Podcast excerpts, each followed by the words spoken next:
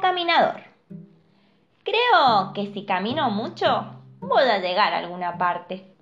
Amigo piojo, dijo el sapo. ¡Cuac, cuac! No me diga que se va de viaje. Sí, sí le digo, me voy y me voy. Uy, nos vamos a quedar muy solos en este monte tan grande. ¿Quiénes se van a quedar muy solos? Y la paloma, ¡Uh, uh, uh! la cotorra, ¡Quiero una papa! el monito, los elefantes, los pájaros ¡Pío, pío, pío, pío, pío, pío! y miles de animales más. Pero el piojo se fue sin decir nada. Dicen que salió callado y se fue silbando bajito, como encerrado en sus pensamientos.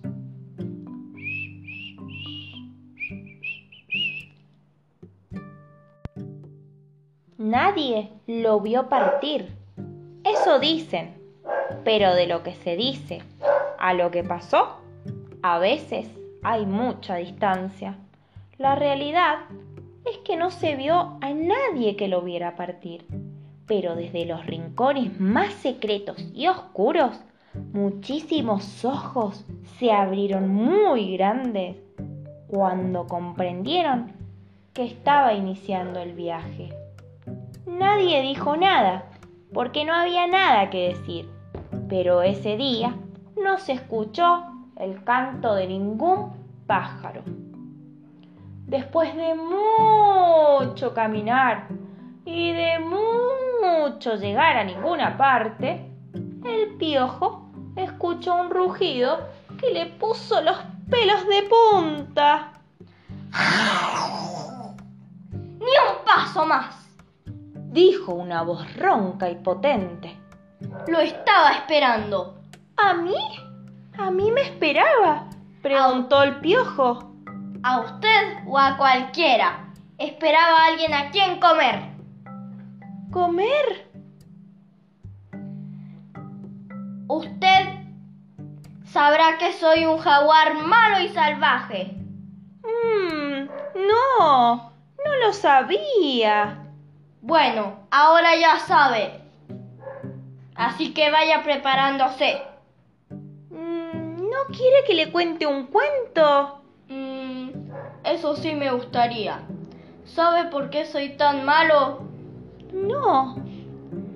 Porque cuando era chico, mi mamá no me contaba cuentos para hacerme dormir. Ah, pero eso es una barbaridad. Es imperdonable. Nunca. Jamás. Ningún cuento. No. ¿Y su papá? Menos. Ja. Siempre estaba muy ocupado. Bueno, entonces le voy a contar dos cuentos, los cuentos más hermosos del mundo. Y le contó el cuento del pajarito remendado. Después le contó el del chivo del cebollar. Y el terrible jaguar se acostó al lado del piojo, Para escuchar mejor. dijo. Y se fue durmiendo con una cara de estar contento como nunca había tenido en toda su vida. Despacito, para no despertarlo, el piojo comenzó a alejarse. Pero después de dar algunos pasos, encontró una pluma muy rara, una pluma parecida a la del pajarito remendado. La alzó y la puso al lado de la cabeza del jaguar. Para que la encuentre al despertarse y no se pueda olvidar nunca de ese cuento. Siguió caminando y después de un rato se dijo, "Mm, bueno, creo que por ahora es suficiente viaje. Silbando bajito, volvió para el lado del monte, donde estaban todos sus amigos. A los amigos es mejor no dejarlos tan solo.